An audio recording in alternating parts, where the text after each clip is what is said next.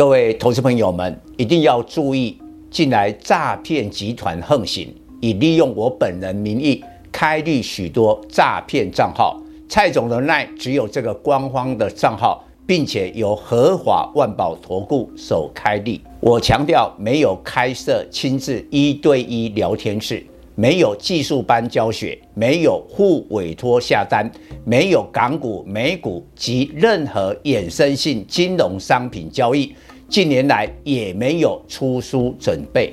只要看到任何利用蔡总肖像开立的粉丝团，要求做出上述的行为，就是诈骗集团。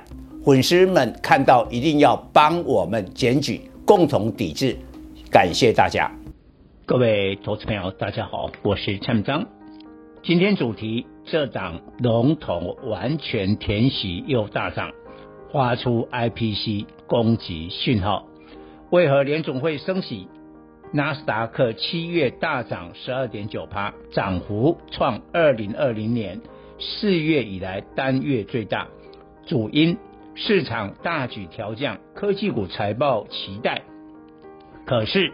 一向高度联动的台股，七月才小涨一点二趴，究竟出了什么问题？虽然投资人对台股电子股的华硕财报也早已降低期待，实际数字出来仍然吓一跳。问题出在库存远高于预期，从台积电二三三零、联电二三零三、力积电六七七零、联发科二四五四。等法说得出结论，本波库存调整需要二至三季，并且二零二三年进入晶片需求下滑的周期。纳斯达克的科技股虽然也有库存包袱，但绝大多数库存落在亚洲的供应链身上。漫长的库存调整会具体反映在未来两季台股电子股的营运低潮，于是台股的表现将落后纳斯达克。有人说美国现在经济温和衰退，完全是库存惹的祸，一点也没错。美国第二季 GDP 负成长零点九趴，第二季库存累积放缓。导致产出下降两趴，表示如果没有企业减少库存，GDP 就是正成长了。在过去历史经验，美国库存的大幅调整会带来经济衰退。目前尚未看到企业大规模裁员，所以经济是温和衰退，而不是彻底衰退。上次停滞性通膨发生在一九七零年代。当时制造业在美国经济比重很大，美国制造业尚未外移，所以库存调整都是美国国内制造业，而不是进口产品。当然，美国经济受到的冲击很严重，美国股市那几年大空头。如今情况不相同，美国民众消费的产品很多是进口。以消费电子产品而言，中国、台湾、南韩、香港、东南亚是主要供应商。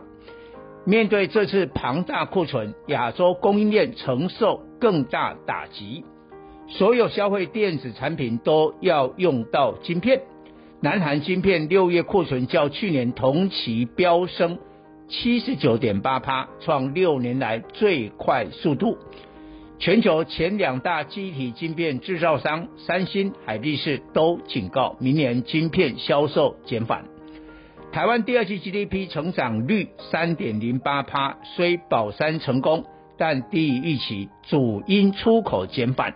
而台湾最大出口产业是半导体，二零二一年半导体产值产值四点一兆台币，占全球产值二十五趴。了解这次库存调整的时代背景不同，就不能一厢情愿认为台股会跟进纳斯达克大举反弹。半导体为首的消费电子库存调整需要很长时间完成。现在台股上市柜公司股票分成熊市反弹及牛市回升两种形态。熊市反弹抢短差差价，不可全力投入。牛市回升的股票要中长线持有，并且配置较高资金比重，如此整体操作绩效才会击败大盘。熊市反弹与牛市回升在产业基本面当然不一样。牛市回升的产业没有库存调整问题，下半年甚至未来二至三年终端需求强劲。在技术面，两者最大明显差别，股价今年是否正报酬？目前近一千家上市公司，大约有一百二十档，今年来股价正报酬，比例一成左右。不过库存调整到正常安全水位，并且股价修正到合理价、合理价值、合理价位。熊市反弹的形态也有机会变成牛市回升，但再次强调库存调整需很长时间，一步一脚印。库存太高的多数电子股在第三季股价仅是熊市反弹，甚至台积电站上季线后上档空间也不大了。不要以为苹果上季财报优预期，苹概股会跟着股价上涨。苹果没有自己的生产线，所以没有直接的库存压力。库存压力落在两岸瓶盖股。苹果财报只有 iPhone 销售优于预期，Mac 笔电及穿戴装置不及预期。换言之，两岸苹概股只有半颗苹果。在台股 iPhone 镜头第一供应商的大力光三零零八。最正面反应回到两千元以上，坐稳股王宝座。库存较高，随之而来是下修二零二二年 EPS。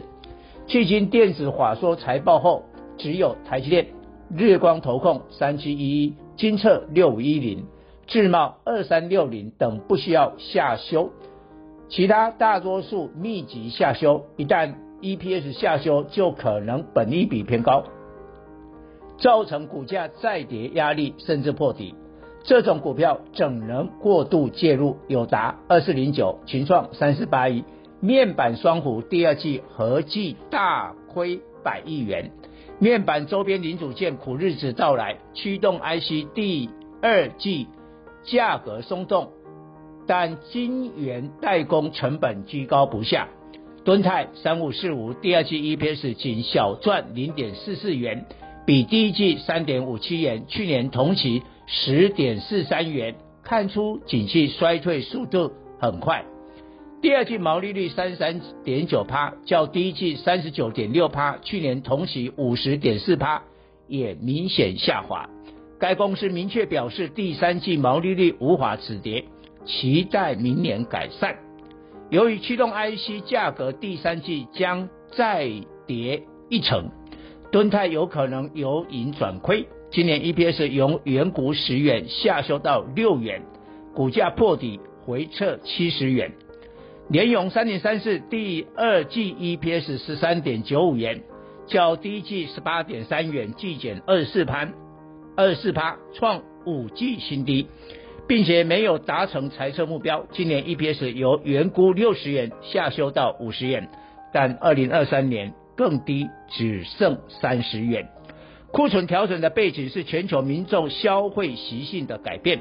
过去两年多宅在家里躲疫情，所以采用成熟制成生产的晶片及消费电子产品供不应求。现在大家走到户外消费，产消费电子产品库存堆积如山，因此受惠解封商机的 IPC。网通设备不仅没有库存问题，并且终端需求强劲。由于台股资金仍有三成锁在半导体，所以 IPC 网通个股点放尚未全面攻击。但八月中旬半年报公告后，资金将转进这些牛市回升股票。林华六一六六上半年 EPS 二点二五元，优预期。周一攻上涨停，但部分来自业外收益，市场仍半信半疑。研华二三九五上半年 EPS 六点四元，较去年同期四点七九元成长三十五趴。下半年乐观，全年上看十三元。该族群是否牛市回升，可观察指标股是否完全填息。振华电八一四为 POS 机大厂，除息四点五元的参考价是一百二十八点五元，周一收盘一百四十五元。是少数既赚股息又赚差价个股，今年来股价正报酬二十二趴，暗示 IPC 产业后市看好。以上报告。本公司与所推荐分析之个别有价证券无不当之财务利益关系。本节目资料仅供参考，投资人应独立判断、审慎评估并自负投资风险。